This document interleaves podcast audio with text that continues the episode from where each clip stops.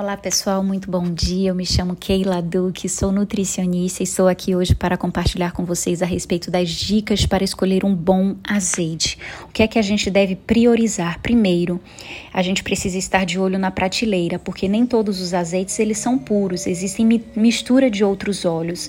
A gente precisa desconfiar dos preços muito abaixo do padrão, ter atenção à embalagem, o vidro deve ser escuro e preferir produtos com a data de envase mais recente. Segundo, segundo os tipos de azeite mais comuns, para que vocês possam conhecer.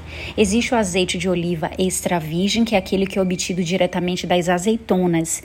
Apresenta baixa acidez até 0,8% melhor qualidade, é um azeite de melhor qualidade. O azeite de oliva virgem, ele é obtido diretamente das azeitonas, apresenta uma acidez máxima de 2%. Existe o azeite de oliva lampante, que é aquele obtido diretamente das azeitonas, e sua acidez é superior a, 0, a 2%.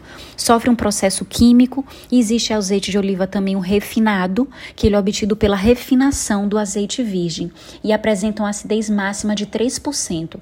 Terceiro, a gente deve escolher o azeite de oliva extra virgem. Com certeza sim. Por quê? Porque ele apresenta inúmeros benefícios. Ele é um anti-inflamatório, ele é antioxidante, modula a nossa microbiota intestinal, favorecendo a proliferação de bactérias benéficas, que são as bactérias boas, é rico em ácidos graxos, que são gorduras boas, e também tem um excelente benefício em relação à nossa saúde cardiovascular, porque ele possui benefícios cardioprotetores. E como armazenar da forma correta? A gente precisa guardar em um local escuro e longe da luminosidade, longe da luz. Por quê? Porque a luz faz com que esse azeite ele perca a sua propriedade. Em um ambiente arejado em torno de 13 a 25 graus. Fechar bem a embalagem após a utilização do produto.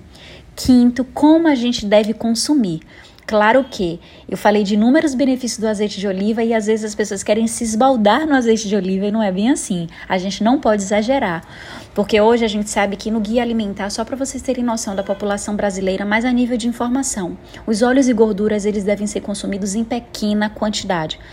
Para que vocês saibam, 1 ml de azeite contém 9 quilocalorias. Beijo no coração de vocês e essa era a dica que eu queria deixar para vocês.